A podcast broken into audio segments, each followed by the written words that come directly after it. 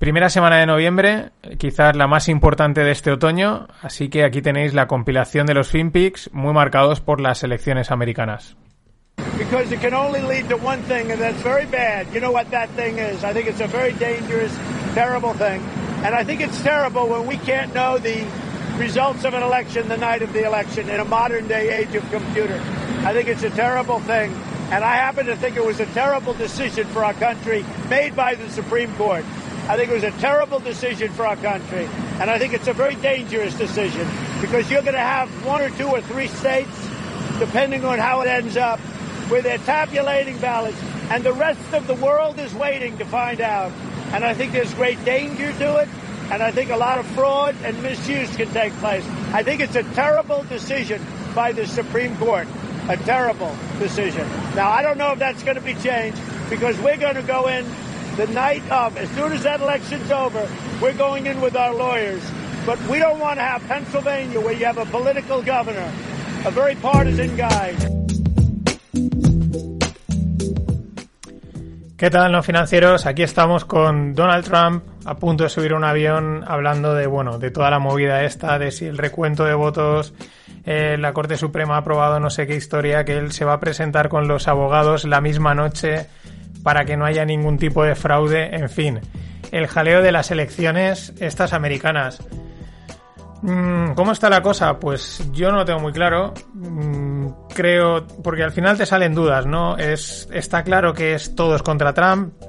Las redes sociales, Twitter, Facebook, etcétera, han baneado totalmente todos sus mensajes, mm, totalmente los medios de comunicación, todos contra Trump. Entonces, claro, ahí está la pelea. Yo creo que, digamos, él, la, la ola de fondo la tiene a su favor. Por, por algunas cosas que ves. Hace una, un amigo que trabaja para gente de Estados Unidos dice que allí todo el mundo es muy, o sea, ve muy claro lo de Trump, ¿no? Es decir, yo creo que quizás eh, puede que tenga realmente la ola, pero claro, al final, eh, si te silencian totalmente, si tienes totalmente todo en contra, pues quizás es difícil, no lo sé.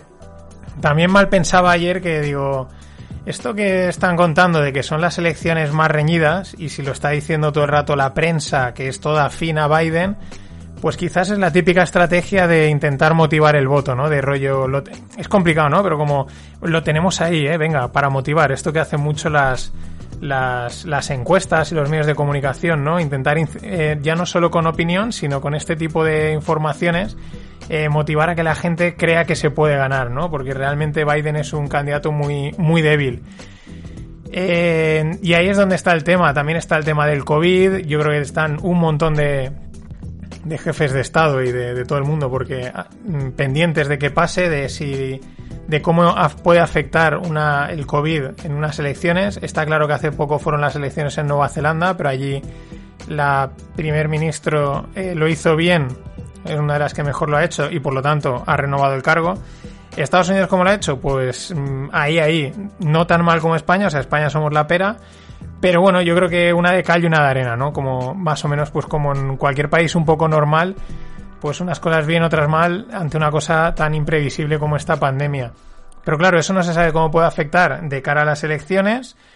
Y bueno, las encuestas le dan mucha, le dan que sí mucha ventaja a Biden. Eh, pero claro, por otro lado, eh, las, las aplicaciones de apuestas dan victoria a Trump. Y ahí también yo creo que cuando la gente se juega el dinero, apuesta de verdad, porque lo que quiere es ganar el dinero, ¿no?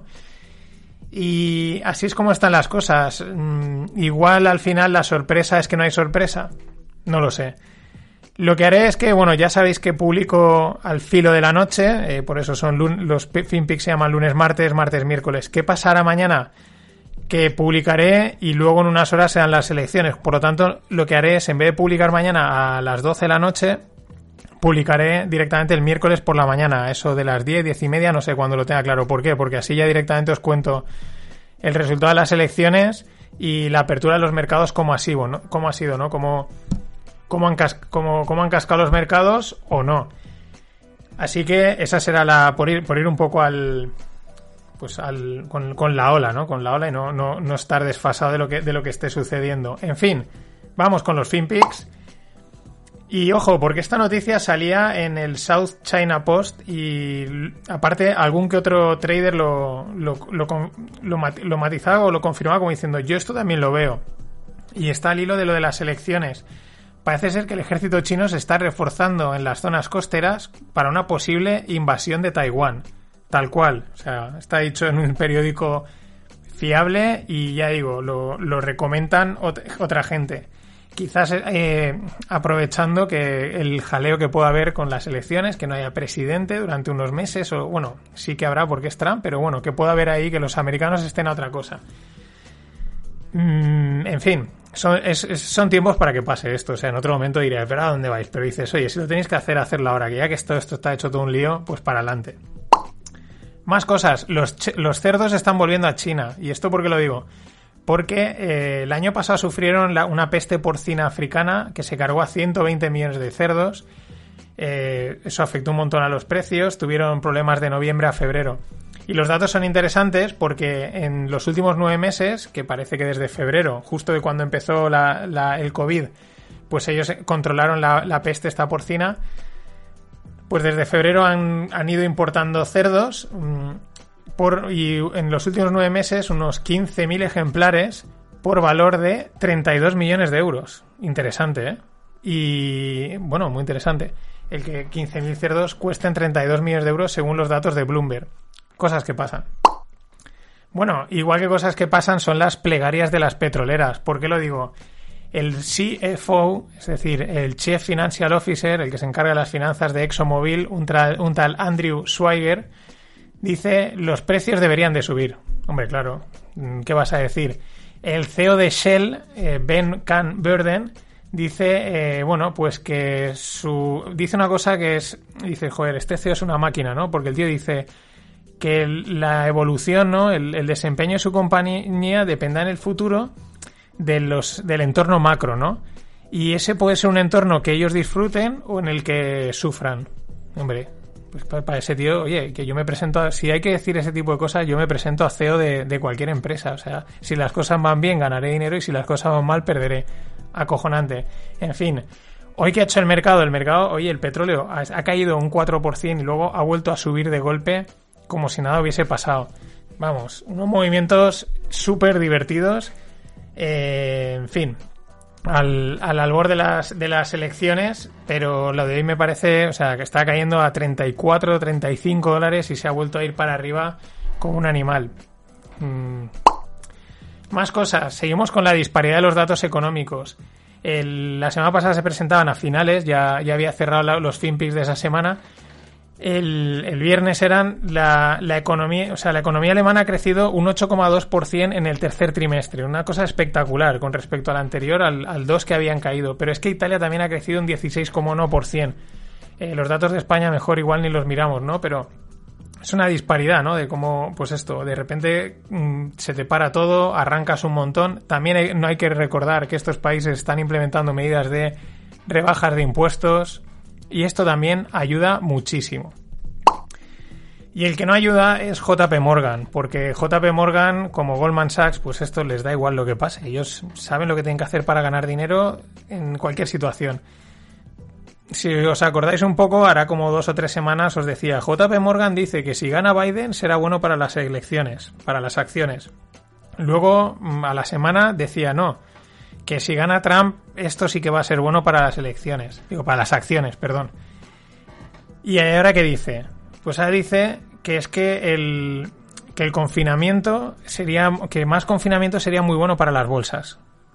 ¿Por qué? Pues porque eso lo que obligaría a los gobiernos es a dar más liquidez a los mercados, más, pues inyectar dinero y, que eso sería buenísimo. Es decir, va dando una de eso, pues va mareando la, perdiz porque ellos saben cómo van a ganar dinero y al final lo que están diciendo no es bueno porque te van a dar más droga. Entonces, ¿cómo no va a ser bueno que te, que te inyecten de droga hasta arriba? Flipante lo de estos tíos. Y siguiendo con la disparidad, también el viernes, bueno, del jueves al viernes, pero ya a última hora de la noche, salían los resultados de prácticamente las principales tecnológicas americanas.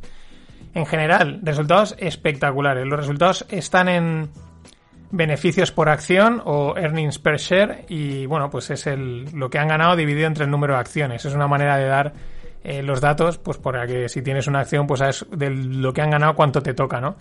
Y prácticamente todas batían, pero no es que batían, o sea, le pintaban la cara a los, a los, a los, a los analistas, ¿no? Los analistas siempre lanzan ahí una, como una predicción, una estimación, y luego pues sale el resultado. Si defraudas, si sorprendes, pues ya el mercado hace lo que quiera. Los datos, o sea, Shopify, por ejemplo, sacaba un 1.13, o sea, un dólar 13 por acción, frente a la estimación del 0.50, o sea, más del doble. Twitter sacaba 0,19 y la estimación era de 0,06, o sea, tres veces la estimación. Starbucks 0,5 y la estimación era 0,31. ¿Por qué digo Starbucks? Porque lo potencial era, o sea, había crecido mucho por el tema del, tema online, ¿no? de la distribución de lo que sería estilo globo, ¿no? Del delivery. Facebook, otra, 2,71 frente a la estimación que era 1,91. Google, también, 16,4 eh, frente a la estimación que era 11,21. Amazon 12,71 frente a la estimación que era un 7,41. O sea, vamos, espectacular los resultados de estas, de estas compañías.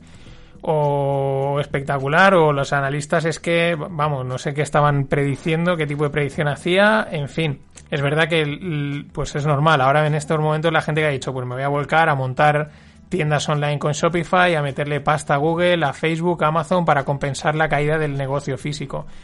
Sí que defraudaba Spotify con pérdidas del 0,68 frente a la estimación de ganancias del 0,61 y Apple eh, prácticamente cumplía lo que decían los analistas, 0,73 versus 0,70. El tema de Apple, lo que llamaba la atención eran los datos en China, que no, que no estaba vendiendo lo suficiente, o sea, era como una caída en las ventas y entonces la gente decía dos cosas. Una, o China no está tan bien como dicen, o los chinos están empezando ya a pasar de Apple. Tiene bastante sentido. Están los Oppo, los Xiaomi y toda esta historia, que, los móviles cada vez pues, son más buenos. Yo tengo un Xiaomi, la verdad, va perfectamente. Eh, hacer prácticamente lo mismo y por la mitad o incluso menos de precio. Esa es una lectura, lo cual, ojo para Apple, porque también es verdad que Apple al final vende estatus y si os fijas hoy en día, así como antes alguien sacaba un móvil y sabías enseguida si era un iPhone o no, hoy en día cuesta mucho más. Eh, y ya esa parte de estatus quizás no, te, no, la puedes exhibir tanto, ¿no? En fin, sigue siendo una impresión Apple, ¿no? Y la otra parte dicen es que China igual está mal. Desde China nunca se sabe cómo está, no se sabe si están bien o no. Lo que pasa es que hay muchos chinos y ya está, eso es lo único que sabemos. Y allí los datos están como están. Pero queremos seguir con disparidades. Venimos con la disparidad de los datos alemanes, Italia, ahora las tecnológicas como muy bien. Y esta ya es la leche, porque me, llama la atención. TikTok, la red, la red social de móviles de. Digo, perdón, de móviles de, de vídeos chorras, porque no tiene otra definición, va a sacar una lámpara. Tal cual.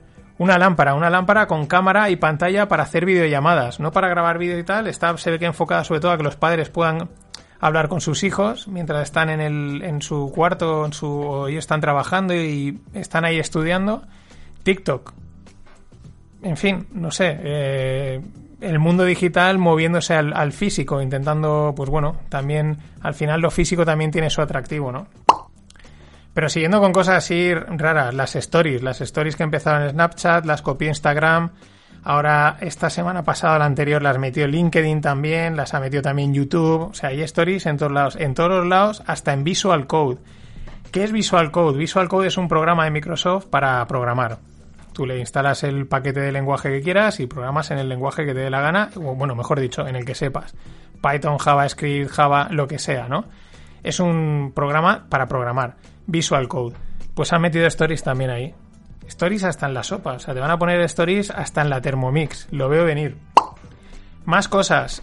Este producto sí que, por ejemplo, me ha molado bastante.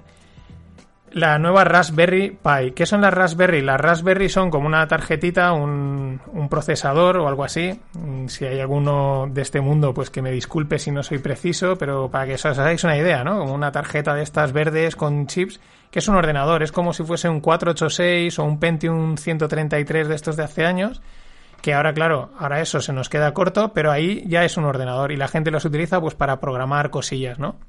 Fricaditas y bueno, pues para hacer pequeñas tareas. Pues han sacado, y me parece está muy chulo, un teclado que por 70 euros lleva integrada la Raspberry, con lo cual te permite programar creo que directamente sobre ella y bueno, pues está bastante chulo y ya digo, para sobre todo para tiene su punto, ¿eh? Tiene su punto aquellos que alguno las conocerá y, y, la verdad es que está muy guay, ¿eh? Y ya os digo, es un ordenador que tiene una potencia suficiente para hacer bastantes tareas. No le pidas que te, que te corra un videojuego porque no te lo va a hacer, claro. Más cosas. La banca se prepara para un aumento de la mora. Sorpresa. Mm, ¿Quién se lo podía esperar? Evidentemente, eh, prevén que haya. ¿Qué quiere decir la mora? Pues que la gente va, va van a aumentar los impagos de, de préstamos, ¿no? Y bueno, esto era previsible pero claro, a ellos les come mucho la, tostada de los beneficios. Así que, eh, bueno, mm, es que era previsible. ¿qué, vamos a decir? También el Santander prevé hacer unos cuantos despidos. También era previsible. La semana pasada hablábamos del Sabadell y, el, y pues esto, y saldrá algún otro.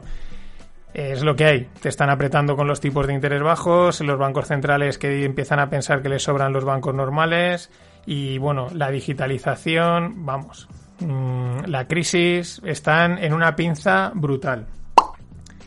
Más cosas. El borrador, el borrador de la ley Rider, ¿no? El otro día os hablaba de que el Tribunal Supremo había condenado a Globo y tal porque los autónomos eran falsos autónomos. Ahora estas aplicaciones decían, oye, necesitamos una ley que nos que recoja esa figura específica porque si no no somos rentables y al final también la gente eh, nos está usando y si tenemos que pasar por la ley actual es que esto no, no nos encaja, ¿no? Lo curioso del borrador de la ley es que, bueno, pues dice que los va a legalizar, pero dice que las plataformas tienen que desvelar sus algoritmos, ¿no? Es como, mm, vale, pero te voy a reventar totalmente tu, la clave, ¿no? Al final tener un buen algoritmo que geolocalice bien, que distribuya bien las flotas, los repartos, etcétera, es importantísimo. Y si te obligan a abrirlo, mm, por lo que ganas por un lado lo pierdes por otro. Gracias por haber venido. Y por último, una anécdota muy interesante. El Spanish Dollar o el Real de 8. Eh, se le llamaba pieza de 8 en, en inglés, de Piece of Eight. Y, y bueno, la gracia es porque la, la moneda se podía dividir fácilmente en 8 partes, ¿no? Eh, fue una de las primeras monedas internacionales, pero lo curioso es que hasta si habéis visto alguna película de estas de bolsa, de acciones y tal, siempre las acciones cotizaban en 23 eh, y un cuarto, 28 y dos octavos, ¿no? O cosas así. Bueno, dos octavos y un cuarto es lo mismo, ¿no? Pero y tres octavos, siempre con esas fracciones relacionadas a un octavo. Yo siempre decía, ¿y esto de dónde viene? Pues bueno, eso ha sido hasta el 2001. Después del 2001 las acciones ya empezaron a cotizar de forma normal. Pero tiene que ver porque estaban eh, está relacionado con esto. Es una herencia del real de 8 del Spanish dollar. Si es que está, hemos estado metidos en todos los fregados.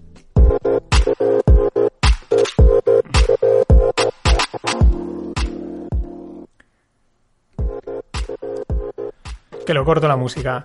Bueno, las startups últimamente están flojeando un poquito las rondas, así que eh, me las guardo para el miércoles.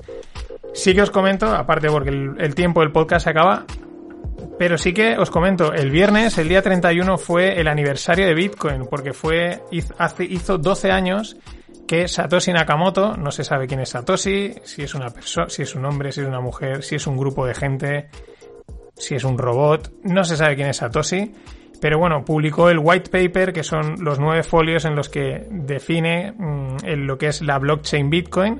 Y bueno, el viernes fue el aniversario, 12 años ya de, Bitcoin. Muy interesante a dónde ha llegado, pero también creo que es muy interesante a dónde no ha llegado y dónde debería haber llegado. Todo hay que decirlo. Pero en fin, feliz aniversario de Bitcoin, pues la verdad, las cosas como son, es un gran hito, una gran disrupción. Nada más, nos vemos el miércoles por la mañana a ver qué ha pasado con Mr. Trump y Sleepy Biden. Gracias por estar ahí. This is a fraud on the American public. This is an embarrassment to our country. We were getting ready to win this election. Frankly, we did win this election.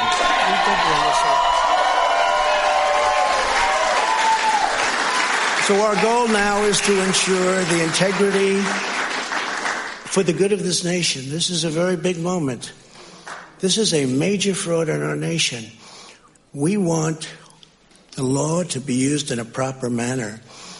So we'll be going to the U.S. Supreme Court. We want all voting to stop We don't want them to find any ballots at four o'clock in the morning and add them to the list. Okay? It's, it's a very sad, moment. To me, this is a very sad moment. And we will win this. And we, as far as I'm concerned, we already have won it. So I just want to thank you. ¿Qué tal, financieros? Son las diez y media del, del miércoles y bueno, pues la verdad mmm, podía haberlo emitido ayer el podcast porque al final estamos en empates, por así decirlo, entre comillas, ¿no? Este es el discurso de Trump que ha hecho hace unas horas, que es el que le ha dado la vuelta a los mercados, al decir, bueno, pues eso, que, el, que, se, que iban a paralizar los votos, que no quiere que se ahora haya ningún añadido de votos y que va a llevar el tema al, a la Corte Supremo al, reconto, al, al conteo. ¿Qué es lo que ha sucedido? Pues la verdad es que ha sido un poco, yo creo que raro, entre comillas, porque yo me he levantado a las 6, pero porque me he despertado a las 6 y digo, bueno, pues, pues venga, ya me pongo a mirar esto. Y, lo abres y era como todo, pues no sé, pintaba muy, muy, muy a favor de Trump. Eh, de hecho, en parte creo que lo sigue pintando, aunque ahora, tal y como están las cuentas ahora, pues Biden tiene ventaja. Y de repente es como que se ha parado de contar o el conteo ha empezado a ir muy lento. Parece ser que en los cinco estados que ahora están ahí en el, en el brete, que son pues Carolina del Norte, Georgia, Michigan, Pensilvania, Wisconsin, pues hay la mayoría, hay tres que están en el 94% pero desde hace horas, eh, Pensilvania está en el 64% también desde hace horas, es como que se ha paralizado. Eh, no es, y claro, ahí están los rumores. Trump ha dicho que ellos van a paralizar el voto. No sé, eso también. Bueno, lo dijo el otro día en el audio que os puse de que iba a enviar los abogados, que no quería historias raras. Pero también la otra las otras malas lenguas dicen que en esos cinco estados los gobernadores son demócratas, el, el, bueno, que es como, y han dicho, ostras, que aquí está ganando Trump, dejar de contar o ir más lento. Ahí, por un lado, dicen que se sigue contando, pero esto está como paralizado. Una cosa muy rara. Eh, entonces, eh, es así. Mm, según como, si tal y como está ahora se quedase así, aunque se, hubiese, se acabase de contar, pero no hubiese ningún cambio, pues Trump sería presidente. Eh, no sé tampoco cómo está el tema del voto por correo, porque unos sitios los han contado ya, luego en otros creo que lo encuentran más tarde, otros tardan días. En fin, la verdad es que es fascinante que un país como Estados Unidos eh, tenga este sistema electoral. Y bueno, pues oye, pues digamos les funciona, ¿no? Pero, pero no deja de ser curioso. Mm, no mucho más, lo que se puede decir también, o sea, pensaba, ya digo, pensaba que iba a haber mucho más que comentar, pero al final esto está la predicción principal se ha cumplido y es que no iba a haber presidente, no iba a estar claro, eh, iba a estar empatado y así estamos. Lo que no se ha cumplido para nada es la famosa ola azul, que iba a barrerlo todo Biden. Era, yo creo que era prácticamente evidente. Eh, una vez más, lo que queda mega evidente y queda mega expuesto son todos los medios de comunicación. Es realmente triste, patético, eh, para echarse a llorar como lo queramos ver. Eh, principalmente, ya no las encuestas, ya no los medios americanos, ellos están allí, hagan lo que quieran. Yo entiendo que un medio en su país pues siempre pues siempre tienen un corte ideológico y pues intentan influenciar me parece normal no pues aquí cada periódico también lo hace a favor de los que van pero vale pero en los medios españoles es que yo no sé hoy cómo todos los periodistas se pueden haber levantado y haber ido a trabajar y haber escrito artículos. Es que es de vergüenza lo que han hecho todos. No han, no han dado, pero es que no han acertado ni una. O sea, no han, no han sido... ¿qué, ¿Qué influencia tenemos? El otro día había un, un artículo del, o un, no sé, un artículo creo que era del país o algo así que decían los españoles desaprueban la gestión de Trump, pero que vamos a desaprobar si no tenemos ni idea de lo que se cuece en Estados Unidos, no tenemos ninguna influencia en ese país desde que entró Zapatero. O sea, bueno, ni siquiera un vínculo así, digamos, de socios eh, estratégicos. Es que es, ridículo, o sea, es, es, realmente ridículo la posición de todos los periodistas. Unos, vamos a escribir un artículo a ver si así pasa lo que queremos que pase. Otros es, vamos a decir lo que creemos que la gente quiere oír. Es decir, parece que todo el mundo está a favor de Biden, pues escribimos cosas a favor de Biden, menos intentar explicar lo que, lo que está allí pasando. Es que es, el, al final la conclusión es que eh, pues no, la prensa no vale para nada, literalmente, y, y, te obliga a trabajar, a todos, o sea, nos obliga a, a ser periodistas. A cada noticia ir a Twitter o algunos blogs de, pues eso, independientes o que tengan sus fuentes y esa noticia contrastártela, mirarla en otra fuente para asegurarte de que es verdad. No te puedes fiar ya de ningún periódico. Es una auténtica, o sea, es muy triste. O sea, no se obligan a trabajar. y encima te ponen un, paga, paga por, por leer lo mío, pero sí lo que está, es que es, que es acojonante. Yo me di cuenta el, del domingo, domingo, lunes noche, el domingo noche, lunes noche, ¿no? Empezaron a salir y salían era un, periódico americano que publicaba pues cómo estaba haciendo las cosas Trump en Pensilvania, que es uno de los estados clave.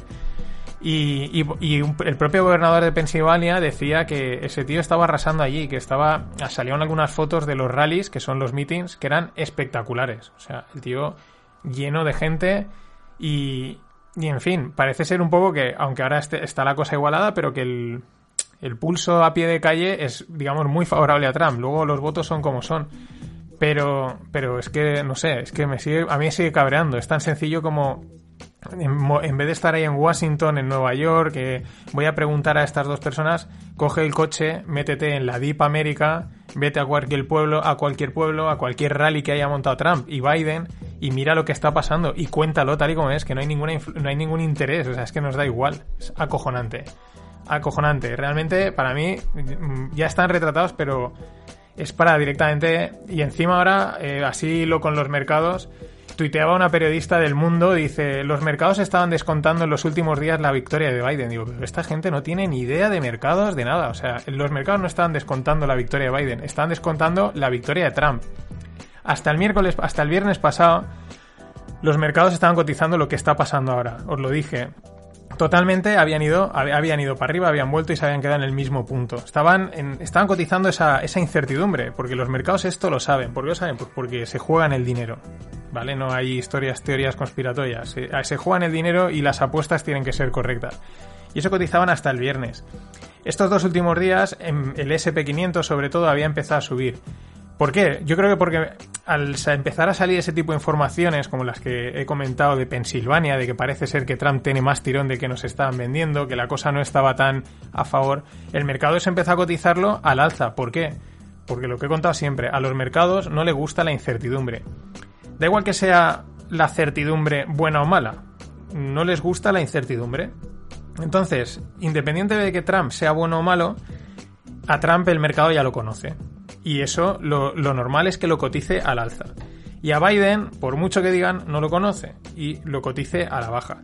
Por eso, estos dos días el mercado había subido y por eso, hasta que Trump ha salido a hablar, el mercado estaba pero disparado. ¿Por qué? Porque tú veías los conteos que estaban pasando y lo que veías era, este tío va a ganar. De repente se ha parado todo, ha salido Trump a decir que esto va, lo va a llevar a la, a la corte, a la Corte Suprema. ¿Qué quiere? ¿Eso cómo se traduce? Incertidumbre, dudas a saber qué pasa, qué han hecho los mercados, darse la vuelta y ahora están en una indecisión total. Pero bueno, los periodistas quieren seguir, eh, no sé, es lo que el otro día lo comentamos en Twitter, ¿no? Es como, no, vamos a inventar, a cambiar las cosas, ¿no? A contarlas de otra forma a ver si así cuelan. Que no, que no, que esto, que ahí la gente se está jugando el dinero. En fin, mientras, pues cosas curiosas que pasan en... Pensaba, ya os digo, pensaba que iba a hablar mucho más de esto, pero es que no da para más de momento. Cosas así. Pero siguen habiendo cosas. Mientras están contando los votos en Estados Unidos, sale el estado de Oregón y, y, anuncia que es el primer estado en descriminalizar la posesión de drogas eh, para uso personal. Cualquier droga, cocaína, heroína, metanfetamina, cualquier cosa, la puedes tener y te la puedes consumir allí. Impresionante, parece ser que van a haber otro, algún que otro estado más que va a ir detrás. Mm, mientras, o sea, yo estaba flipando, estaba viendo ahí, estaban ahí contando y digo, y es el momento de que, los, de que este Estado publique esto o haga este esta, esta aprobación. En fin, eh, los americanos. Más cosas que anticipaba el mercado y el, creo que era el fin de semana, o ahora no me acuerdo, pero ya llevo un lío, que lo tuiteaba alguien así con un poco de, de doble intención, ¿no? Y decía, las acciones de Twitter llevan corrigiendo habían, han corregido un 20% en los últimos tres días, que era como diciendo, no estarán anticipando la victoria de Trump, porque evidentemente Twitter ha ido contra Trump. De hecho, hoy mismo Trump eh, tuiteaba no sé qué, que, está, que ellos han ganado, que, bueno, una de las suyas, y cogía, y Twitter le ha borrado el tweet a Trump. Así, pero en la cara de todo el mundo, ¡pum!, fuera, ¿no? Y claro, quizás esa caída de Twitter el mercado también está descontando. Es que si gana Trump, lo lógico es que vaya a cascar a esta gente, ¿no? eh, vaya por ellos. Luego nunca se sabe porque también en las anteriores elecciones decían que Trump iba a ir contra todas las tecnológicas y tal, y los estos cuatro años de las tecnológicas han sido realmente espectaculares. Pero en fin, ya digo, los mercados siempre cotizan cosas y hay que, hay que, hay que, hay que saber interpretarlas. A veces es difícil, pero ahí están. Más cosas. Morgan Stanley, otro de estos grandes de, muchas cosas del mundo financiero, pero hacen unas declaraciones interesantes hacia el, otro día. Dicen que creen que el, el 10 años, que es un bono a 10 años, eh, los tipos de interés de ese bono podrían subir significativamente, casi 100 puntos básicos. Eh, de hecho, ellos dicen que eso va a pasar, o sea, lo dan como casi algo que pasa. Eh, diréis, bueno, ¿eso qué significa 100 puntos básicos? Bueno, básicamente es que si suben los tipos de interés, eh, mucho dinero del que hay ahora metido en la bolsa va a salir cargando leches. ¿Por qué? Pues porque ahora, mm, como no los bonos, los bonos no dan dinero, no dan rentabilidad, el, ¿qué hace el dinero? Pues nos tenemos que ir a bolsa. ¿Qué pasa? Planes de pensiones, eh, fondos de inversión garantizados, ¿no? Que buscan inversión pero segura, pues como aparezca ahí un bono que les dé un poquito de interés, pues van a decir, yo me salgo de, las acciones. Y lo interesante es que Morgan Stanley, cuando todo el mundo dice que los tipos van a estar muy bajos, dicen que concretamente en ese bono ellos ven una un, golpecito de, tipos de interés. Más cosas de mercado también muy curiosas en el momento en el que pasan. Esta pasaba justo ayer por la tarde. Eh, se suspende la IPO de Ant Group. La IPO es la oferta pública de venta de acciones, la salida a bolsa del, de Ant Group. ¿Quién es Ant Group? Es la empresa, división, como lo queramos ver, de, de finanzas, de pagos, de créditos del grupo Alibaba. Es tan bestia, el grupo, o sea, el grupo Ant Group, o sea, la parte Ant, se ha desarrollado tanto que la sacan aparte a bolsa. Bueno, la iban a sacar, iba a ser la mayor eh, oferta pública de venta Nunca. Si el año, si, en antes de verano nos comentaba que la más grande que iba a salir en ese momento era la de la petrolera Saudi Aramco, que iban a ser unos veintipico millones largos, veintipico billions largos, superando creo que a la de Apple o a no sé qué otra. Ahora hablo de memoria, pero la de Saudi Aramco iba a ser espectacular. Esta hipo de Ant Group iban a ser 35 billions. ¿Qué es lo que ha pasado? Las cosas que pasan en China. El Tito Jacobo, es decir, Jack Ma, coge y hace una semana en un foro critica las regulaciones financieras de China. Y ayer, o sea, como unos días antes, coge China y los manda, eh, llama filas a todos los, a Jack Ma, a los eh, gestores de Ant Group, a hacerles declaraciones y, en pocas palabras, les paralizan la IPO porque les van a exigir muchas más regulaciones y mucho más control de, los préstamos, los créditos y lo que hacen. Es decir, vamos, una chinada total, ¿no? O sea, es decir, ahora las normas son estas porque las plantamos nosotros. No dejar también de ser curioso porque al final Jack Ma está donde en China tú no llegas a montar una impresión así si no estás de colegio con el gobierno. No sé, son de estas cosas que llaman un poco la atención y también me llama mucha atención que pase justo antes de las elecciones y piensas, porque hay que pensar mal en estos días, dices, ¿y si estos han visto que el mercado va a empezar a corregir y no es el momento de hacer una salida a bolsa y nos montamos esta historia y paralizamos la hipo? No lo sé, ¿eh? pero podría ser. Y... Vale, que me he colado. Pero no pasa nada. Bueno, y una idea, de, la metería en startups, pero la dejo aquí. Una idea que me llama la atención, puede parecer absurda, porque lo puede parecer, pero realmente lo piensas y creo que no es nada absurdo. Es un producto que he encontrado en Product Hunt y es una basura que congela la, basura. Si es una basura refrigerada, entonces la comida y todos los desperdicios que echas los congela. Y digo que puede parecer una tontería, pero no lo es, porque al final lo que evita es eh, que se desarrollen gérmenes, que se esparzan los olores. Por eso digo, no me parece para nada una idea tonta una basura que enfríe y congele y mantenga pues, los residuos en una temperatura baja. Ojo a eso.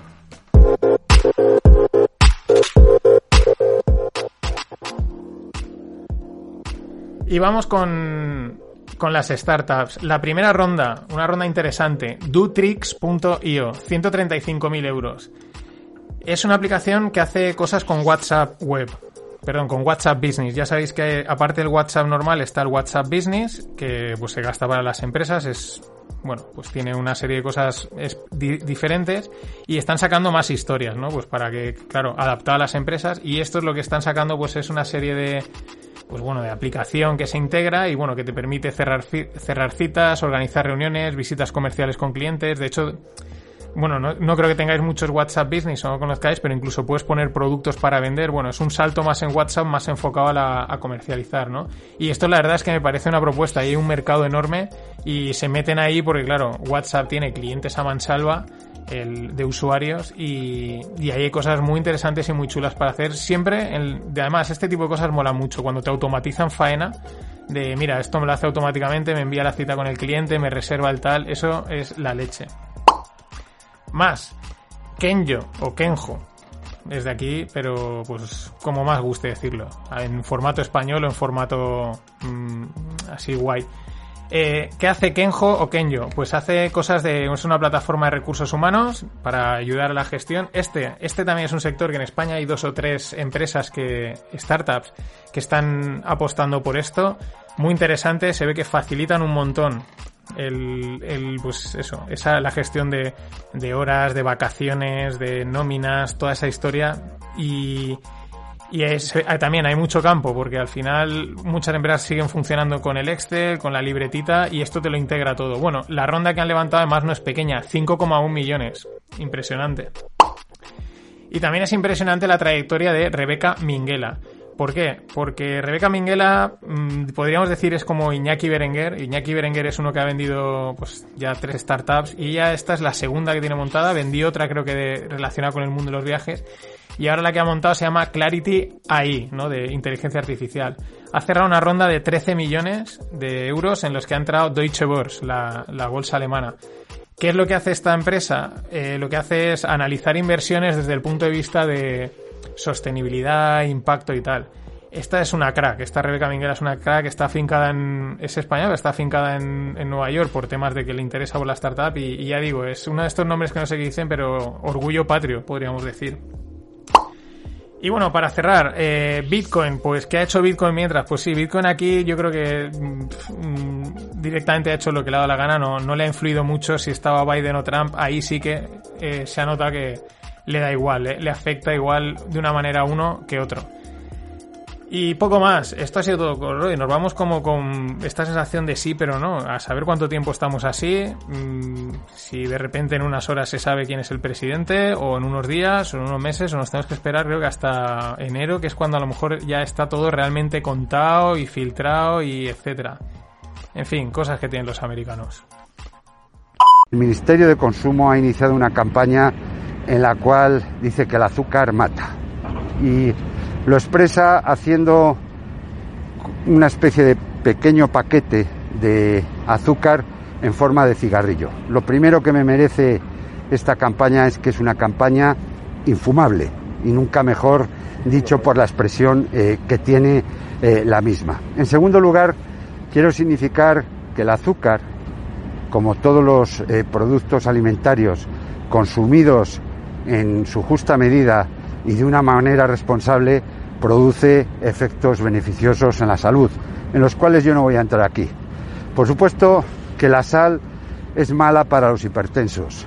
Por supuesto que el azúcar no es buena para las personas que tienen diabetes. Pero lo que sin lugar a dudas no es bueno ni para los hipertensos, ni para tampoco los diabéticos, ni para los hombres, ni para las mujeres, ni para los jóvenes, ni para las personas mayores, ni para las personas que viven en el campo o las personas que viven en la ciudad, es el comunismo. El comunismo sí que daña a todos y cada uno de nosotros con su manera de actuar.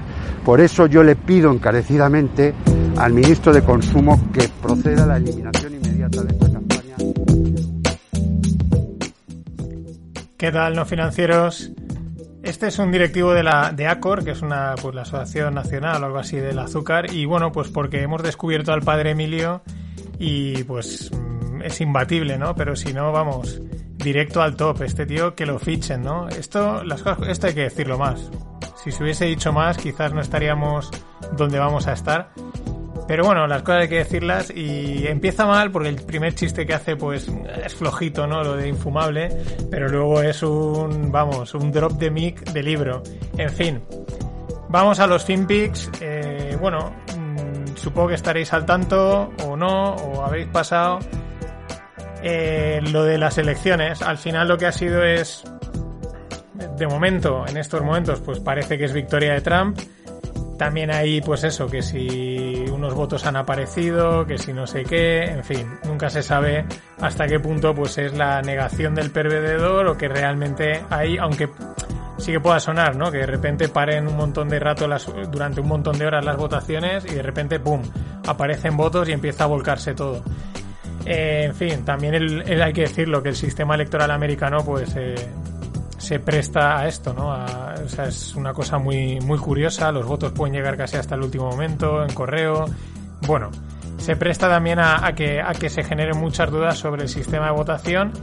En cualquier caso, pues de momento, pues el que gana es Biden. Esto realmente es un palo para este podcast, porque claro, ahora me va a tocar buscar y buscar para sacar audios de entrada, porque es que Trump no tenía que hacer nada, me los ponía el tío bandeja. En bandejita tenía los audios. Bueno, creo que aún tendremos unos meses hasta enero que sea el, cambio de, presidente y seguro que seguro que seguro que nos da algunos buenos momentos. Eh, más cosas, bueno, mm, de ser así, de confirmarse los resultados y acabar así, pues evidentemente la lectura es que es muy difícil ir contra el establishment, eh, muy muy difícil, tenía todo en contra, hasta la Fox, que la Fox es lo más conservador que hay en Estados Unidos, eh, estaba posicionada contra contra Trump, o sea, le hacía la, la rosca, no la rosca, no lo contrario.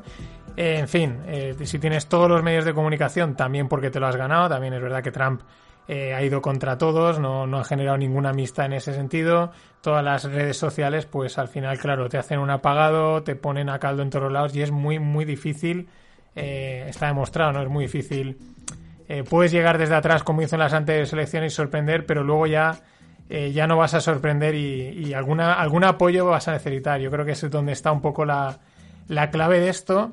La otra clave es que realmente creo que era Trump contra Trump, en el sentido de que pues Biden el otro día salía una salía unas bueno estaba no sé dónde y dice os voy a presentar a Bo que es creo que es un hijo suyo que falleció y o sea se le va la cabeza y dice y, de repente se va y bueno, pero aquí está Natalie. Y en vez de coger a una hija suya que se llama Natalie, coge a, su nieta. O sea, una cosa bizarra, ¿no? Pero por eso mismo eh, era Trump contra Trump. O sea, si realmente alguien ha perdido probablemente las elecciones, creo que es el propio Trump mm, por ser quizás demasiado Trump, por así decirlo, ¿no? ¿Qué ha hecho el mercado? Pues mm, lo que os he contado, de os digan lo que os digan, y me ha gustado mucho Marga Rigaset, el gestor de fondos de, de ahí de, de Panda Agriculture, lo que tiene, sabe mucho del mercado, lo, lo describía así, ¿no? Dice, la bolsa subía a las 3 de la mañana por lo que parecía una victoria de Trump, era así, parecía a esa hora 3, 4, 5 de la mañana parecía que estaba, estaba hecho.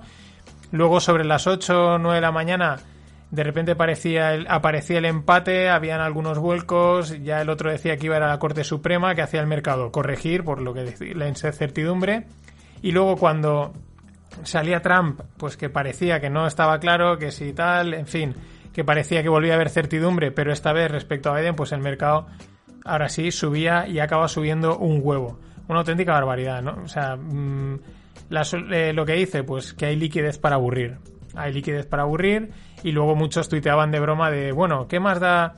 Al final es aquí quién va a meter dinero. Jerome Powell, el, el que el presidente de la Fed, ¿no? Es decir, eh, bueno, el mercado ha habido un momento que ha dicho, ¿quién me va a dar más dinero, Trump o, Biden? Ah, pero si me van a dar los dos pasta, pues para arriba, porque así está el mercado. Mm, excesiva eh, exuberancia, diría yo. Pero en fin, estos son los mercados, es lo que mola. Bueno, en, aquí en España eh, le cascaban sobre todo a los bancos porque estaban expuestos a divisas. En Europa iba una de aquí y una de allá. Lo que pasa es que es verdad que la subida ha sido, es que ha sido espectacular. Siguiendo con mercados, eh, eh, os comentaba la, la, salida fracasada de Ant al mercado. Y esto es más importante de lo que parece. Ha sido totalmente eclipsado por el, por las elecciones americanas, ya lo comenté, pero importante, porque el mensaje al final es que eh, sí, últimamente se habla, ¿no? Hay que mover el. China parece que va a ser, ¿no? Un mercado donde invertir, etcétera, pero el mensaje está muy claro. Aquí manda eh, Xi Jinping y manda el partido. Y en cuanto eh, Jacobo ha dicho que. Ha puesto algunas pegas, han salido, han dicho no, esto no sale para adelante y te lo corto. Eso, por ejemplo, en sitios como Estados Unidos, Europa, es mucho más difícil que pase, ¿no? Pero esto es importante tenerlo en cuenta a la hora de invertir en estos países. Pueden tener mucho crecimiento, pero ojo que estás a un, vamos, a, que levante alguien la mano y diga, eso no se hace. Y eso es importante tenerlo en cuenta. Puede sentar un precedente importante. Aparte que de repente ha liberado como 35 billones para meter por ahí. Quizás es donde está ahí algo de la subida.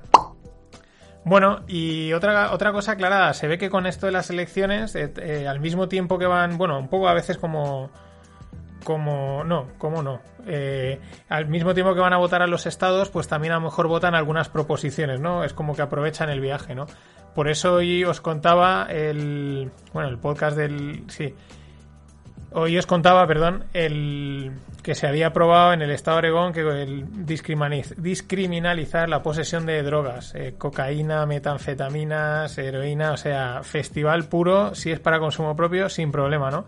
Pero es que os pongo en la newsletter, os pongo un enlace a una foto donde se ven todos los estados donde, donde se puede tener marihuana y son prácticamente todos, creo que son cuatro o cinco estados los únicos que no que no tienen eh, que, no es que no está permitido, ¿no? Es decir, ahí a lo tonto a lo tonto, la marihuana le han ido dando, la han ido legalizando de una manera suave, no con una serie de restricciones. Pero ojo, porque esto empieza a abrir el melón y es un mercado extremadamente bestial que puede desarrollarse en torno a esto, ¿eh? Importante.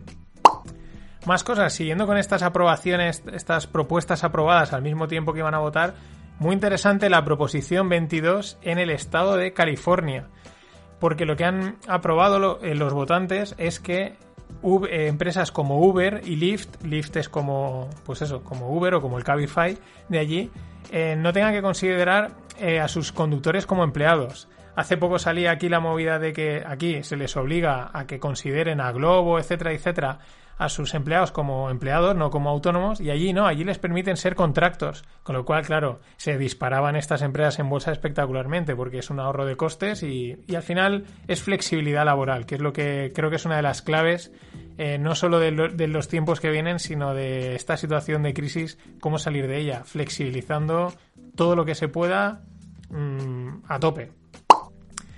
Y bueno, el que él va a su marcha y él sigue a su ritmo es Elon Musk. Eh, os comenté hace un tiempo, pues bueno, está lanzando desde SpaceX, están lanzando satélites constantemente al espacio, unos pequeñitos satélites llamados Starlinks. La idea es cubrir prácticamente el cielo de, de satélitos. Ha habido alguna vez que se ve que hay problemas también con el tema lumínico, etcétera. Había algunos vídeos estaban chulos de cómo se ve cuando pasan los, los satélites. Pero bueno, ya han hecho sus primeras pruebas de suministrar internet. Resultado, velocidades de 160 megas por segundo en zonas rurales como por ejemplo ponen en Montana. O sea que ojo porque esto eh, puede ser mm, quizás mm, no sea nada o quizás sea un cambio importante porque realmente consiga suministrar internet a cualquier parte del mundo a unas velocidades bestiales.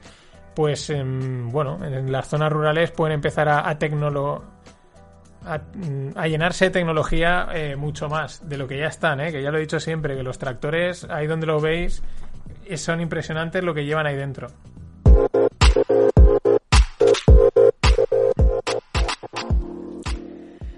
Y en startups, varias rondas. La primera, United Games, ronda de 150.000 euros. Es, me flipa. Evidentemente, como os imaginaréis, va del mundo del, de los eSports, del gaming pero es que es el primer software dirigido a optimizar el rendimiento del jugador de League of Legends. Ya no es en general para el mundo del gaming, no, es concretamente optimizar el rendimiento del jugador, ¿no? Que el jugador lo haga mejor en el juego de League of Legends. Es uno de estos de muy fantasioso, de muñequitos tirando hechizos y cosas así, que te pones a ver una partida y no entiendes nada. O sea, a un chino lo entiendes antes que viendo una partida de esas. Pero parece espectacular por lo de nicho que van, ¿no? Justamente directamente al League of Legends. Es verdad que luego está el, Counter-Strike y tal y cual, pero eso me ha llamado bastante la atención. Igual que me ha llamado la atención, quizás no por el... Bueno, el proyecto es interesante, se trata café bueno, son de Dinamarca y lo que hacen es que con los residuos del café, pues luego producen cosmética. Han cerrado una ronda de un millón de, euros. Pero me ha llamado la atención por un tema más personal, porque lo cierra uno de los inversores es La Salle Tecnova Y yo soy alumno de la Salle, de aquí de Paterna, y ya sabéis, la Salle son unos colegios religiosos que hay un montón por todo el mundo, es como una la hermandad de San Juan Bautista de la Salle, algún día os pondré el himno.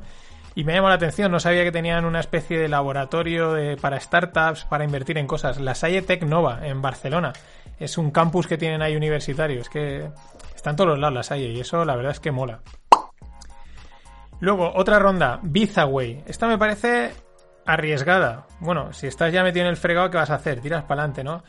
Eh, ronda de 2 millones para Biz Away. Eh, como podéis, si alguien se da cuenta, es de Business Away. Esto tiene que ver eh, gestión de viajes de negocios, ¿no? Es uno de los dentro del business travel, dentro de los viajes, pues claro, el viaje de negocios tira mucho, ahí, ahí las empresas al final quieren ahorrar tiempo y son están dispuestas a pagar eh, porque les gestionen ese tipo de cosas, más luego aparte pues no tiene mucho misterio porque si vas a ir al congreso en, que está en tal sitio, en tal feria, pues el hotel que está cerca, está como el viaje se puede eh, digamos planificar relativamente fácil y de hecho hay bastantes hay alguna que otra empresa que también utilizan mm, inteligencia artificial, big data.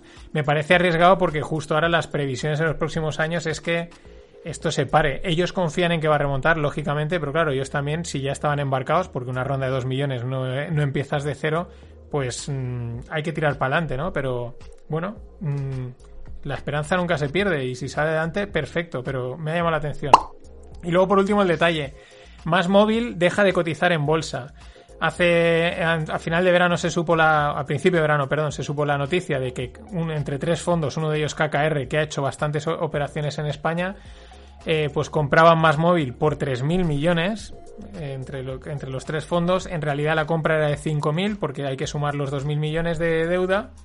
Y bueno, más móvil cotizaba en, en, bolsa aquí en España y bueno, pues la han sacado, la han sacado y se la quedan. Está dentro Pepefon, Yoigo y otra operadora más que ahora no me acuerdo. Pero bueno, es el detalle, ¿no? Una cosa curiosa, no desaparece, simplemente la sacan de bolsa porque es totalmente privada. Y en el mundo blockchain, tres noticias de tres proyectos que me parecen interesantes. El primero, un exchange que se llama FTX, bastante conocido que tiene derivados, tiene futuros y tal, y lo que lanzan son acciones tokenizadas. Mmm no sé hasta qué punto tiene sentido tener acciones tokenizadas. No lo sé. Mm, lo entiendo que se puedan tokenizar, se pueden tokenizar acciones igual que puedes tokenizar inmuebles y cualquier cosa, pero bueno, mm, son, serán un poco como las para si quieres la acción te la compras, pero si la quieres tokenizar igual porque quieres comprar una parte, como esto que está saliendo ahora de comprar porciones de acciones, ¿no? invierte por un euro en cualquier acción, ¿no? Que te venden un trocito de acción. Pero bueno, es interesante, ¿no? Porque la tokenización va avanzando.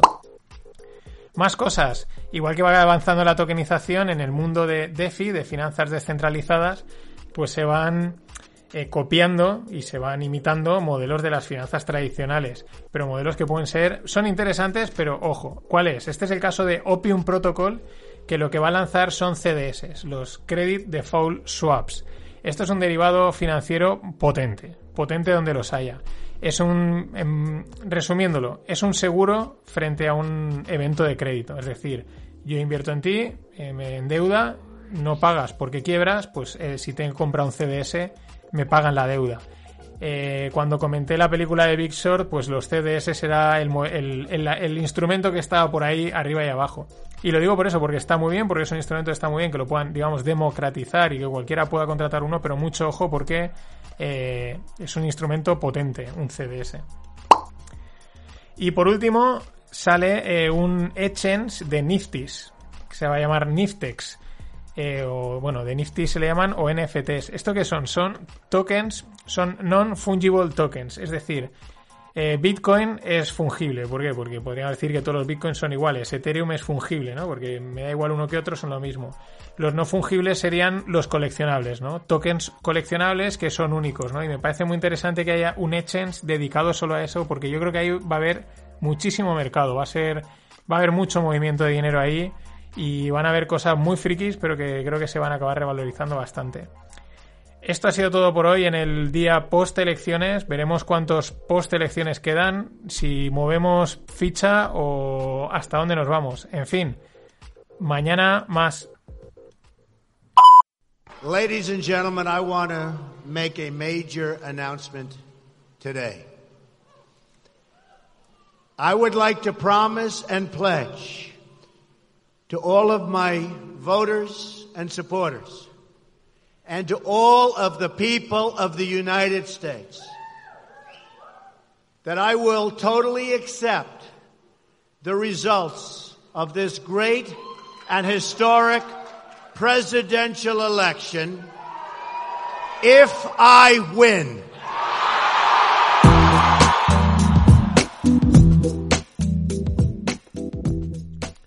¿Qué tal, no financieros? Vamos a por el último FinPix de esta semana y este es nuestro amigo Trump.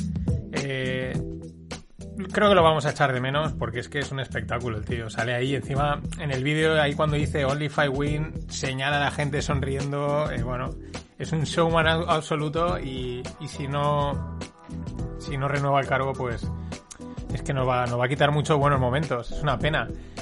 ¿Cómo está el tema? Pues el tema está igual que estaba ayer. Eh, bueno, que si este estado puede que se vuelque, el otro ahora parece que no.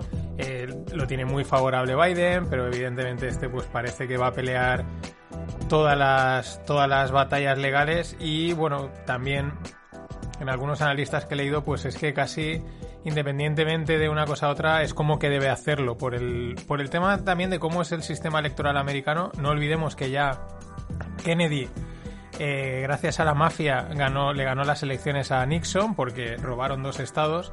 Y bueno, es que el sistema americano se presta a que, o yo creo que o ganas abrumadoramente, incontestablemente, o yo creo que incluso estás obligado a, a, pues eso, al recuento y a, y a, exigir hasta último, hasta la última papeleta, tanto Trump como en ese sentido Biden, porque también hay algunos estados que ha ganado Trump que pues están también por muy pocos votos y podría y Biden también debería decir, oye, esto recuéntamelo, ¿no? Eh, así está el tema. En fin, eh, mientras, pues bueno, eh, no sé, los, los, americanos ya se toman hasta con humor en la forma en la que los de Nevada cuentan los votos, ¿no? Como con WhatsApp, con tiempo y tal. Y bueno, pues de momento la vida sigue, los mercados totalmente disparados, mm, a lo locos. la Fed hoy ha dicho que mantenía los tipos bajos ¿Y pues qué están cotizando los mercados? ¿Alguien lo sabe? No. El que diga que lo sabe te está engañando, porque ya no sé, o sea, una subida del Nasdaq de un 10%, un 10% en, en una semana. Y estoy hablando, y estoy a jueves por la noche. Un 10% en cuatro días el Nasdaq. Eh, en fin. Mm, es un sinsentido todo, pero literalmente. Yo creo que simplemente dice el Nasdaq, buah eh, aquí los dealers de droga, es decir, de, del gas monetario, como lo queráis ver, están ahí, nos van a dar pasta y todo para arriba, tipos bajos a tope. Pero, en fin, que, que te suba un índice un 10% después de venir subiendo lo que ha subido. Pero estos son los tiempos que corren. Mm, hay que lidiar con ellos. En fin, no os sorteéis nada. Más cosas. Os dejo un, análisis muy interesante de un tal Michael Petty. Se ve que es, mm, tiene algunos artículos que está interesante, pero me mola mucho porque analiza el tema, el fracaso de los analistas internacionales, ¿no? de, los de los politólogos, de los analistas, y aparte, en el hilo que hace en Twitter, mete también un artículo del South Post, eh, South, South, ya me he liado, el South China Post, exacto, en el que más o menos un periodista chino comenta lo mismo. Dice, claro, están ahora como los analistas políticos haciéndose la pregunta de eh, ¿qué es lo que ha fallado? ¿Por qué la gente ha votado a Trump? Y, la, y la, análisis es, lo que habéis fallado sois vosotros, o sea, no, no habéis hecho bien vuestro trabajo. O sea, es muy fácil estar en tu despacho de universidad, en tu despacho del periódico, a miles de kilómetros de distancia eh, escribiendo lo que tú crees que debería de pasar, eh, con unos mm, llenos de sesgos por todos los lados, y luego sale la realidad y te tumba de arriba para abajo. Eh, en la misma línea, os dejo también un hilo de un periodista aquí español, Domingo Soriano, que habla lo mismo, pero de, la parte de España, ¿no? Y la, reflexión que hace es, muy, es la misma, ¿no? Todo el mundo como diciendo, eh, qué tontos los americanos lo que votan, es que no saben lo que votan. Y el tío dice, hace el ejercicio, ¿no? Teórico de decir, si tú ahora te fueses a medio de, Colorado, de un, ahí del medio del Midwest americano, y cogieses a un granjero y le dices, es que no te enteras, ¿por qué votas a Trump? no te enteras, y él, si supiese dónde está España, te dijese, ¿y tú has visto lo que votas? ¿Tú has visto lo que tienes allí? ¿Me estás diciendo a mí lo que, lo que, yo, que yo me equivoco votando? Que tú no tienes ni idea de nada. Es así, ¿no? Es el, pero es el análisis desde la lejanía, desde la teoría, desde la academia, de la parte académica, de lo que debería ser, ¿no? De toda esta historia que, pues bueno, un fracaso absoluto.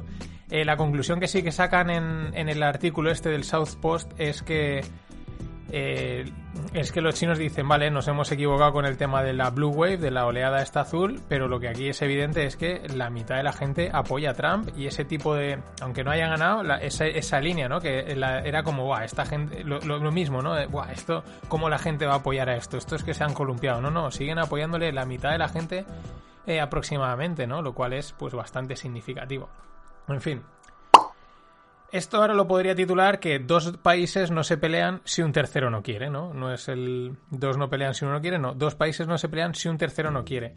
Eh, llevamos ya prácticamente un mes del conflicto en Nagorno-Karabaj, hay entre los armenios y los azerbaiyanos, eh, prácticamente los azerbaiyanos intentando comerse Armenia, los armenios diciendo que es un genocidio. Y bueno, pues parece ser que Irán le propone a Rusia que se pare el conflicto y bueno, pues están ahí como considerándolo, ¿no? Mm, al final es así, dos no pelean si un tercero no quiere. Bueno, eh, los intereses es como, bueno, si deja que se maten un poco y ahora ya lo paramos, ¿no? Que esto ya no nos interesa. Más cosas. Siguiendo con la. Yo creo que es una de las noticias. Bueno, es probablemente la noticia más importante de las últimas semanas, aunque haya estado eclipsada por las elecciones. Lo de Ant Group. Este mismo eh, periodista o Michael Pettis hace otro artículo y otro muy interesante donde apunta a una bueno a una nueva forma de a una nueva forma de ver esto no al final este tipo de noticias eh, mola porque salen y es como ha pasado esto no pero conforme pasan los días, eh, por así decirlo, el poliedro informativo ¿no? va creciendo, ¿no? Y cada vez van saliendo nuevas caras y nuevas versiones de, o interpretaciones, ¿no? Esta es muy interesante porque al final eh, ahí está la duda de si realmente Jack Ma es el que fuerza esto al hacer unas declaraciones que él evidentemente sabe que no van a sentar mal, que van a sentar mal, o es que realmente el gobierno chino intercede. La interpretación que hace Michael Pettis me parece muy interesante. El tema de Ant Group, que es la división de pagos y financiera de Alibaba, que es un pepinaco. Claro, al final tú empiezas como una fintech, venga, unos pagos por aquí, venga, sí, te presto un poquito de dinero, pero cuando creces un huevo, estás ya prestando o te están prestando y estás moviendo tanto dinero que de tecnológica, mmm, sí, eres tecnológica, pero eres un banco. Claro, no es lo mismo la regulación de una empresa tecnológica que la regulación de un banco. Y esa es la, tesis que apunta este, este analista o lo que sea, que no lo, no lo he podido mirar. Eh, claro, es que Ant Group intentaba salir a bolsa como si fuese una tecnológica, como, pues, como cualquier Alibaba, Amazon o tal, pero es que realmente era un banco. Y si eres un banco, independientemente de que estés en China o donde sea, los riesgos, o sea, los controles regulatorios a nivel de riesgos financieros tienen que ser muy altos porque como petes, la que lías es gordísima, ¿no? Y ahí ese punto de vista está muy interesante porque, claro, es, por un lado es así, o sea, es que es un pepinaco, pero luego es, eh, cuando veas tus barbas mojar, no, las barbas del vecino mojar, las bueno, ya me he vuelto a liar otra vez, vaya, vaya noche tengo hoy. Pero me habéis entendido. ¿Por qué lo digo? Porque eh, Apple WhatsApp, o sea, Facebook, etcétera, son todo tecnológicas que también están desarrollando sus sistemas financieros, sus modelos fintech. Y claro, mm, la gracia es, jaja, eh, como tenemos muchos clientes, les mm, abrimos canales de distribución para temas financieros, pero ojo, porque a nivel regulatorio en un punto dado te pueden considerar un banco y cambia totalmente el panorama, ¿no? Muy interesante. Nos venimos un poquito a España. Prisa refinancia la deuda. Con los 400 millones que vendía de Santillana, pues ahora le extienden la restante hasta el 2000 no sé cuántos. 100% eh, de acuerdo de los acreedores. Bueno, lo de Prisa es espectacular porque todos sabemos, o sea, es un medio político 100%, tiene ahí unos intereses políticos muy profundos y claro, eh, ¿qué sucede? Pues que hay, hay un chalaneo, un concha, no sé, eh, es una empresa que los números, mm, o sea, no debería haber estado en pie con esos números financieros, pero evidentemente la sostienen y la seguirán sosteniendo por el interés que les cuenta. Más cosas, más malas noticias en España. Quiebra la naviera Armas. Esto ya, eh, bueno, pues eh, iban ahí refinanciando, refinanciando. Es una de las navieras, no se conoce porque es Armas, pero es, creo que el, el dueño, el fundador es Antonio Armas, pero es un pepinaco de naviera, ¿no? Y bueno, pues por el tema este, quiebra. Eh, han salido más noticias. Me quedo con otra que también son muy tristes cuando sale. Todas son tristes, cualquier quiebra es triste por lo que conlleva, pero hay algunas que. La de los bares. Cierra Zalacaín, el mítico Zalacaín de Madrid. cierra. Eh, no han podido aguantar y esto realmente es es duro, es que esto es, o sea, cuesta, cuesta digerirlo, porque ya no, da igual que sea un grande o un pequeño, un bar, que, que cierre un bar en España es, es lo peor que puede pasar, ¿no? Y en ese mismo, en esa misma línea eh, salen, están saliendo pues los hosteleros a decir, oye, si no ingreso dinero porque no me dejas ingresar, yo no pago impuestos. Hombre, por fin. Eh, la gente está diciendo, claro, o sea, y, es, y aparte es que parte de los impuestos tienen, por así decirlo, como una connotación de, de uso, ¿no? O sea, que decir, y, o sea, es lo que está diciendo, ¿no? O sea, yo pago si ingreso, pero si no ingreso porque tú no me dejas, yo no tengo que pagar. Esa es la historia. En fin, esto es pedir por pedir, ya sabemos que, vamos, que donde, que nada, que nada, que suerte. Tú pagas el próximo trimestre, todo bien pagado. Igual que sube, eh, bueno, pues en todos los países bajan impuestos porque es el momento en lo que hay que, bueno, hay que bajarlo siempre, pero ahora hay que aliviar porque no hay movimiento. Pero bueno, nosotros el año que viene el impuesto de matriculación subirá en 800 euros por coche. En fin, lo que necesita la industria del automóvil en España. Que te incentiven a comprarte un coche encareciéndolo 800 euros más. Y bueno, loable es el esfuerzo que hacen los alemanes por aguantarnos, porque os dejo en la newsletter la gráfica en la que se ve, digamos, pues el PIB o un flujo económico europeo muy importante, y es que es prácticamente Alemania. Alemania es incluso, digamos que eh, hay otros países que creo que le restamos, ¿no? O sea, le restamos, ¿no? O sea, justo Alemania sí que tendría razón para decir, nosotros solos mejor, no os necesitamos, hacemos nuestra marcha porque nos va a ir bien, o sea, somos, un, somos una máquina de, de producir y de eficiencia.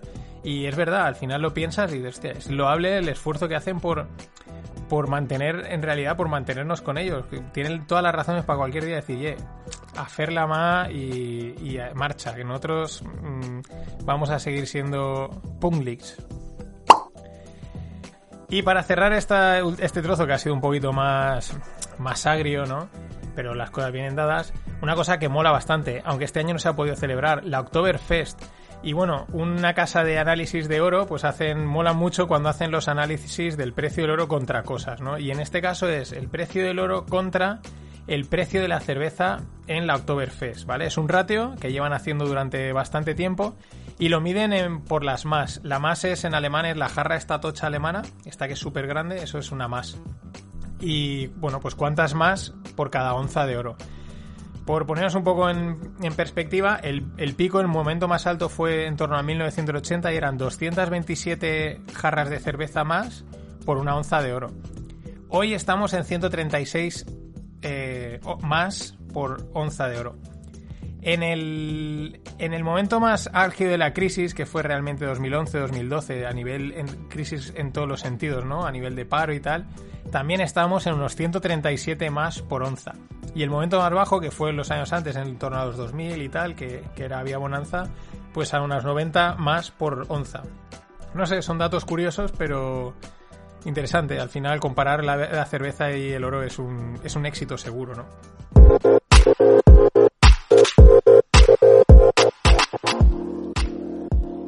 Y vamos con las startups. Eh, esta, sorprende. Em- bueno, el nombre es rarísimo. E EMXIS. Emixi o algo así. Emix. MX, EMXIS.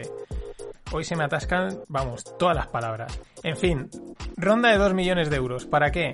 Para su proyecto Odalis, que es una plataforma de nanosatélites de comunicación por láser. Ahí os quedáis. ¿De dónde son estos de em- impronunciables Emexis? Eh, nació en 2007, es, eh, en Alicante. Hacen instrumentación integrada dirigida a la captura de datos y sistemas de control para aplicaciones espaciales, tanto científicas como comerciales. Tela.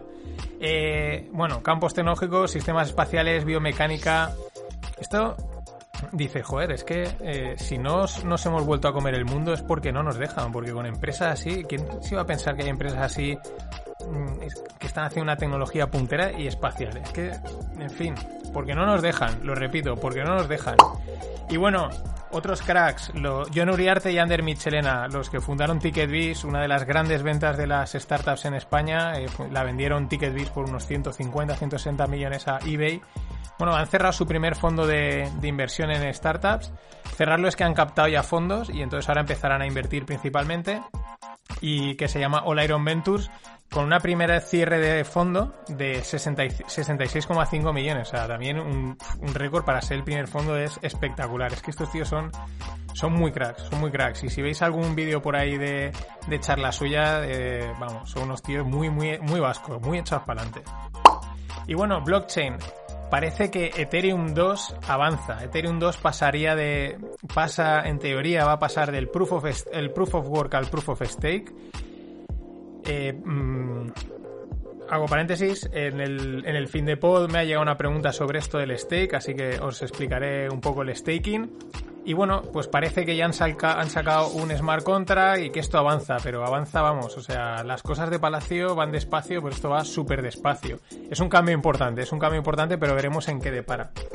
Y luego una cosa curiosa, en el año 2000 y algo, eh, había una, una plataforma llamada Silk Road que era, pues bueno, era como una especie de deep web, ¿no? Era como un mercado eh, negro eh, online en el que se compraba y se vendía de todo y apoyado en el mundo Bitcoin y de criptomonedas, ¿no?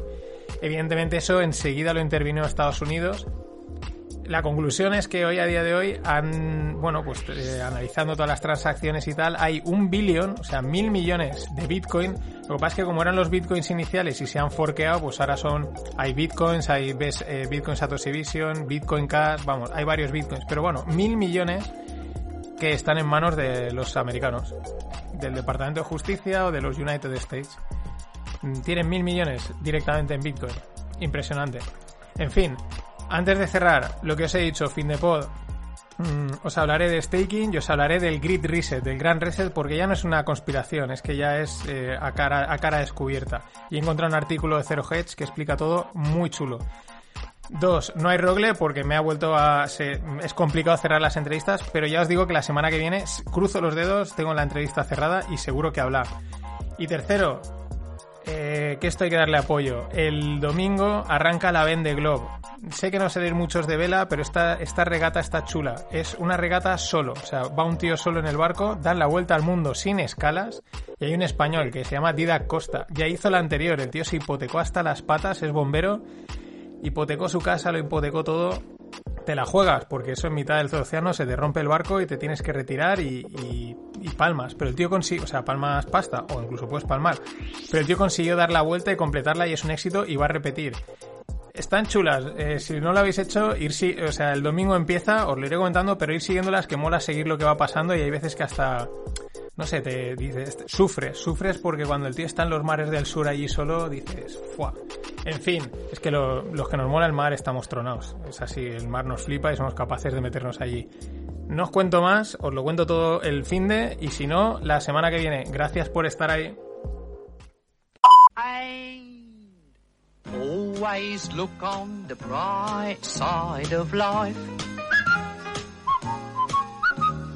Always look on the light side of life.